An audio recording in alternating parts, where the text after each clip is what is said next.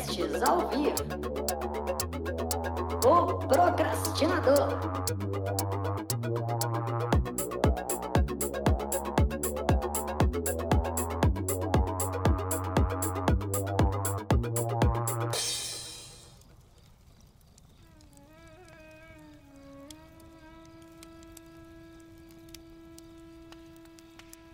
Você diz que a emoção é o reflexo da mente no corpo, mas às vezes ocorre um conflito entre os dois quando a mente diz não e a emoção diz sim ou vice-versa. Se quisermos conhecer mesmo a nossa mente, o corpo sempre nos dará um reflexo confiável. Portanto, observe a sua emoção, ou melhor, sinta em seu corpo.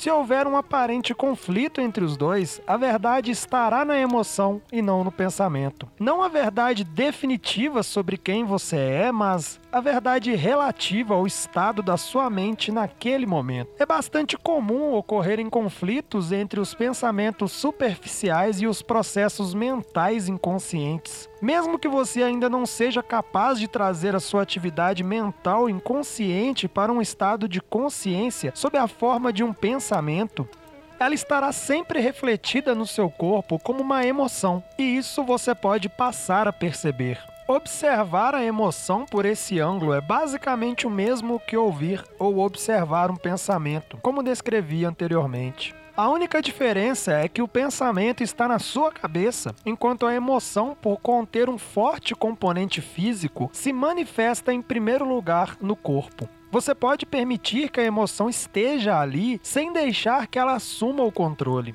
Você não é mais a emoção, você é o observador, a presença que observa. Ao praticar isso, tudo o que está inconsciente será trazido à luz da consciência. Então, observar nossas emoções é tão importante quanto observar os nossos pensamentos?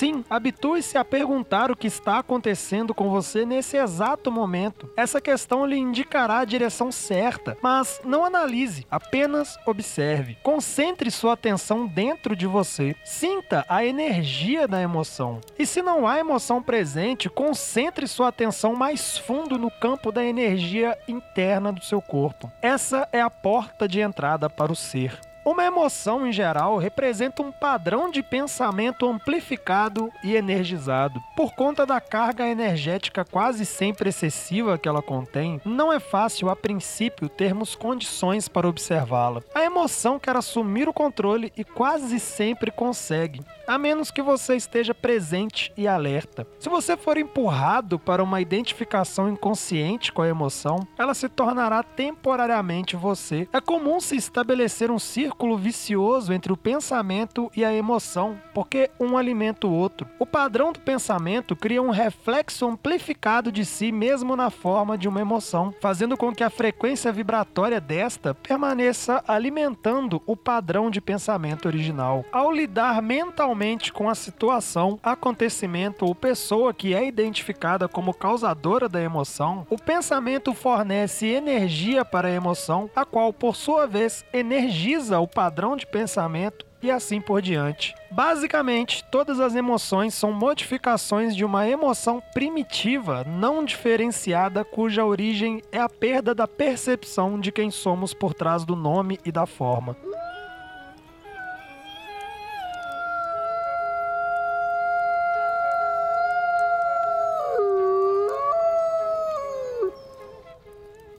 Difícil encontrar um nome que descreva essa emoção primitiva. A palavra medo é muito próxima, mas além do sentido de ameaça permanente, ela pode ser entendida como um profundo sentimento de abandono e incompletude. Por isso, talvez seja melhor usar uma palavra que não se confunda tanto com aquela emoção básica e chamar isso simplesmente de sofrimento. Uma das principais tarefas da mente, uma das razões da sua atividade incessante é a de combater ou eliminar o sofrimento emocional, embora ela invariavelmente só consiga encobri-lo por um tempo. De fato, quanto mais a mente tenta se livrar do sofrimento, mais ele aumenta. A mente nunca pode achar a solução, nem pode permitir que encontremos a solução, porque ela é ela mesma, uma parte intrínseca do problema. Imagine um chefe de polícia tentando achar um incendiário, quando o incendiário é o próprio chefe de polícia. Não nos livraremos desse sofrimento enquanto não extrairmos o sentido de seu interior da identificação com a mente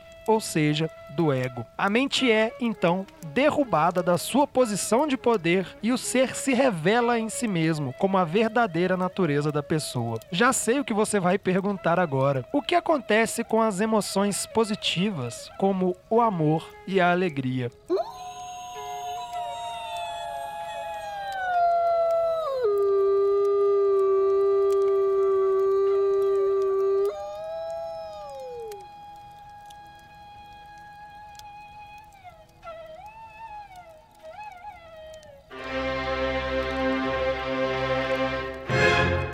Confira os links na descrição deste episódio. Livros de desenvolvimento pessoal com descontos incríveis e exclusivos para nossos ouvintes.